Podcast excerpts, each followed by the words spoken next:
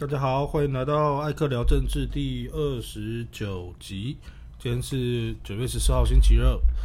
那哇，这个上一次录是八月十九，经过了快一个月的时间哦，总算又跟大家见面，跟大家说声抱歉。然后最近实在是有点懈怠，呃，可是大家可以发现，哎，虽然说快要一个月没有录音哦，可是好像每天的这个都会有有有大概。一些听众啊，会这个播放次数会会加上去哦，那表示还是有人在听。那一个也觉得不要懈怠啊，这个还是继续的呃录音。只是未来艾克有在思考，因为艾克之前有跟大家分享过，因为呃工作的最近也比较忙，那再加上一个礼拜三天，然后每次半小时的时间，会发现哎，可以讲的事情不是这么多。而且观点上也很容易重复，尤其因为现在疫情，很多很多的时事新闻都围绕着疫情转哦，所以未来可能会稍稍的这个调整一下录音的时间哦。这个艾克还在思考，那如果有正式的想法，再跟大家报告啊。也跟大家预告，今天的节目时间也就不会像以前那么长。艾克想说，呃，可能压在二十分钟左右。那用比较短的时间呢，呃，希望这个不会造成大家这个收听上啊，要听一次，因为有有朋友跟他一个反映了啊，一次要听半个小时以以上的时间哦，可能比较吃力哦，所以希望艾克压在二十分钟甚至十五分钟哦，啊，今天算是一个新的尝试，艾克出来试试看哈，呃，今天呃不聊疫苗，那或者说我们后面再聊，因为疫苗就这样嘛。呃，可以看到，不管 BNT 来了，AD 来了，什么来了，哎，反正台湾还是陷入了一个疫苗不足的状态啊。虽然说这个有打第一剂的越来越高，可是后续的问题慢慢发生了哈。啊，那我们等下再谈。嗯，艾克今天想先谈这个国民党选举，哦党主席选举哦。其实艾克蛮讶异的，因为本来这个。在大概几个礼拜前，当这个国民党选举开始启动的时候呢，感觉这个那个其实国民党不重要很久了啦。那毕竟执政党这么的这个强硬哦，人数优势啊等等啊，掌握行政资源有的没有的，国民党已经这个吃瘪很久了哈。呃，这几年大概也没有什么建树啊，尤其在疫情这么严重的时候呢。呃，在野党也不能好好当在野党哦，因为很多事情的资讯只有政府有啊，是以政府说了算了。所以我们发现这几年其实国民党重要性没有那么高哦。本来以为他的党主席选举也就这样子嘛啊。那大家可能也从新闻报章有看得出来，那其实一开始的这个四位候选人里面呢，呃，当过行政院副院长的那一位啊，哦，也当过台湾市长的那一位，哦，似乎这个声势比较好哦。艾克先说我的我对这次选举的结论了哈，这个那一位先生哦，那朱先生应该还是会当选的哦，因为各位知道艾克毕竟之前从事政治相关工作，那也是在国民党里面，啊，所以有一些好朋友也听到了一些消息啊，就我所知呢，这个朱先生呢，呃，蛮认真蛮努力的，那大家可能新闻上也看得到，我所谓认真努力就是到处的拜访。哦，去我们讲好听一点叫拜访情谊，讲难听一点就叫做到处的这个拉帮结派嘛啊。那各地的这些所谓国民党的有利人士啊，呃，当然也是乐呃乐于配合啊。那这至于这中间呢，有没有什么利益交换啊？比如说啊，你挺我，我就怎么样怎么样哦。那留想象空间给大家啊，艾克也不能。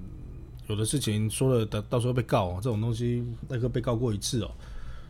呃，有的时候虽然说艾克讲的话会有所本，也查证过，艾克上次也是胜诉的了。可是这种东西就麻烦嘛，告你一下，你光跑法院，你很很累啊。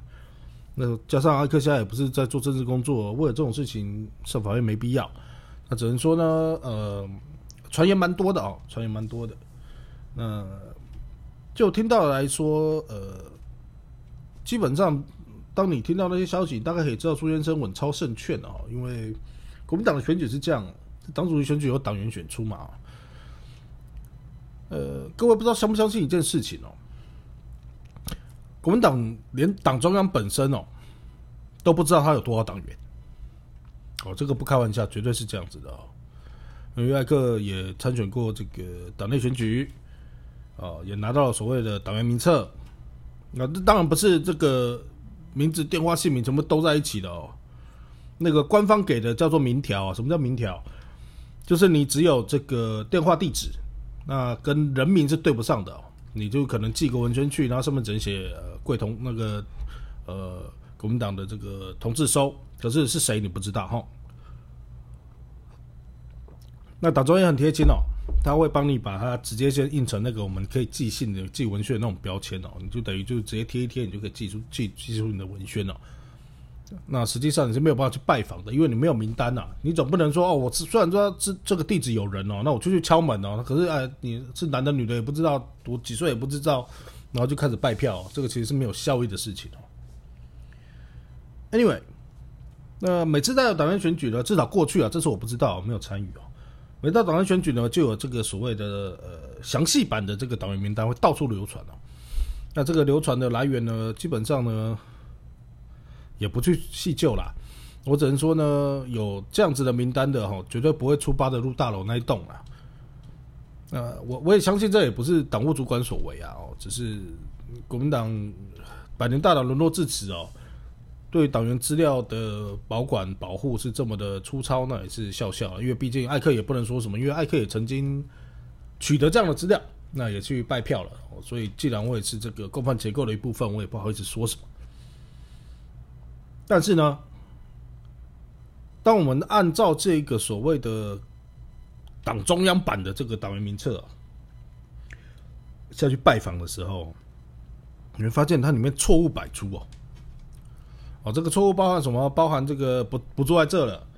哦，这是最基本的啊，最最最常见。那另外一个常见的是，呃，这位党员先进呃往生了，过世了，等等等等哦。所以。中国国民党在那个党籍重新整理之后，号称有三十万党员哦，那个已经是十几年、二十年前的整理了。现在有多少人？问号！哦，这个党组织松散成什么程度呢？我跟各位报告，艾克那个时候选上这个党职的时候啊，因为你你总是要有个证书什么的，艾克到现在没有拿到证书，然后整个国民党从上到下也不知道证书在哪里哦，那非常好笑。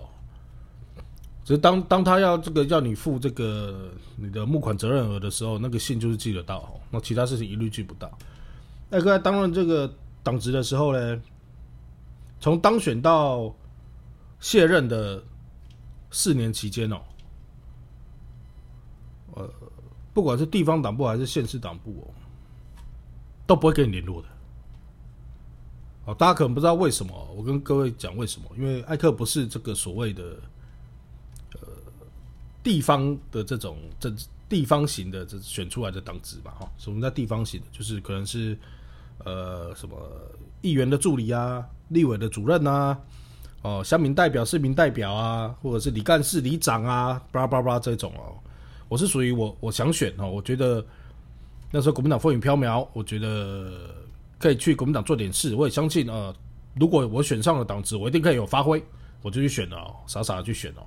傻傻把一票，然后傻傻傻傻的这个拜托认识人帮忙，我就上了。然后你就发现做错事了，为什么呢？因为人家都本来照规划哦，一个区选几席，什么什么什么都已经算好了。结果你会一个一个不知道哪里跑来的，然后一选，然后你还选上，你会发现没有人要理你啊！啊，但可能是我那个魅力不足，人缘不好。你会发现他们敌视你啊！然后说哦，你一定是要来捣乱的啦！你一定或者说哦，你一定是以后想要在这边选议员啊，干嘛？巴拉巴拉有的没有的，你是来破坏这边政治生态跟团结啦。所以呢，就没人理我，那也无所谓。我想，那我再上一步，我再选，因为导致有分级，我再选更高一级的。我跟着很辛苦，全台湾跑啊，巴拉巴拉跑一圈，选上了。只有两，只有每年一次开党代表大会，哦，你要去出席。哦，出席也没有什么，一样跟那个呃党代表们坐在一起哦，也没什么了不起的。啊，唯一有职权的，因为那个各位可能不知道，这个党代表大会所有议程哦，甚至决议啊，都是先蕊好的，全部都是照剧本演出而已。就是虽然说号称有这个几千人在那边开会，可就是演一场戏而已，很好笑。好，那唯有有功能是什么？就是呃，大家也知道，就是有这个不分区立委的确定啊。可是其实跟党代表大会一样哦。我我我跟各位报告了啊，这个不不分区名单哦，根本就是党中央处理嘛。那与其说党中央就是党的集中央处理，对吧？主席啊、秘书长这些，那排谁排谁，谁排第几名，早就都瞧好了吧？你觉得中央委员或者是党代表呃，就中央委员啊，虽然说有这个表决之权，但是会不过吗？好，基本上都会过了啊，除非有特殊状况，那有时候甚至是故意安排一个不会过的，算是给中央委员一个面子，你们权力好大啊，拍拍手这样。刚才科的想的落差最大的是哦，这这四年的任期里面，从来没有去讨论说党要怎么怎么改怎么改造，怎么吸引年轻人，党的许多重要议题我们要怎么的行述，怎么论述。那党的在各地这个因为组织精简之后的很多的事情啊或事务没有办法推动，或者是没有办法在各地好好的宣传，那怎么补这个洞，从来不讨论。地方会聚会，什么时候聚会？要又要选中常委了。因为中常委是党代表选的嘛，哦，来集合起来吃饭，这个请客，那个请客，这个送礼，那个送礼，然后大家吃完饭很开心哦，拿了一堆文宣呃或礼物，拍拍手回家，四年就这样，哦，这就是中国国民党，哦，那你说这选出来的，不管是党代表、中央委员到中常委，能发挥多少实力，这是大大问号。那我也必须说，会造成这种结果的。其实以前的党代表、中央委员是很大的哦。我所谓很大是党是很重视的哦。哦，你记得以前，当然那以前党国不分的时代啊，或者以党领所谓以党领政的时代哦，是要选总统是要党代表大会通过的，他才会登记哦。那现在，哎，因为以前几乎党代表大会通过你就一定上了哦。那以前的这个重要决策也是中常会通过。那个才会形成国家政策。那以当领政战时代不一样了，这也不一定对了哦。那在马总统当选党主席之后呢，就开始有意无意的弱化这个中央委员跟中常委的职权哦，这也很正常，因为他超级总统，他那个时候人气非常高，而且呃，就我的观察，马先生其实对于这种基层有这种所谓过去的党组织，他总认为他没有那么在意，我甚至没有那么看重哈。那也没关系，但是我们说输也输了啊！国民党，我说国民党哦，被民党这样子这几年这样子弄，大家都知道有问题，但是谁要去解决问题？这是我上次评论这个党主席候选人的时候讲的，包括到现在这四位，你你我们看到国民党党主席选举都都在跟你讲什么？都讲空话，空话第一名是什么？团结。好团结！我们先从朱先开始讲好了。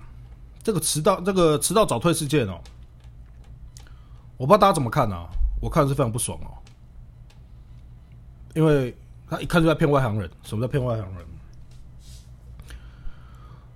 政治人物的行程一定都是时间蕊的，要先安排嘛。朱有人说他有事，他先走。那有事有没有先讲嘛？哦，当然，那天的主席哦，这个讲讲一讲，他说有，可是当下人家问的时候，他说不知道啊。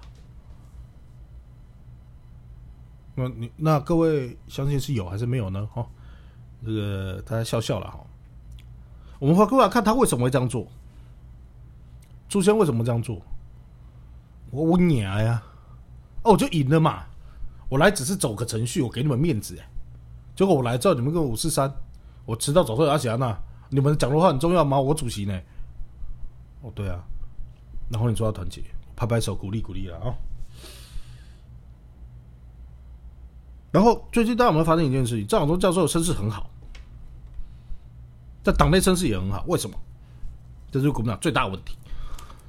张晓忠教授如果离在国民党这个圈子之外，他讲的话在台湾会有多少人买单？五趴、三趴、十趴，我算你十趴好了。如果一个有十趴民意的人当了国民党主席，那国民党会会死还是会活？我不是说张亚洲教授不好，张亚洲教授我接触过几次，非常有理想、有抱负。他本人我一点意见意见都没有。当然，支票这个事情做的有点不厚道哦。我是说他的理念跟理想是国是是台湾现在可以接受的嘛？所以张张教授讲的很多话都很对，他有他的逻辑，他有他的道理。但是张老师，你忘了一件事情，你要说服的不是国民党员，你要说服是国民党以外的人。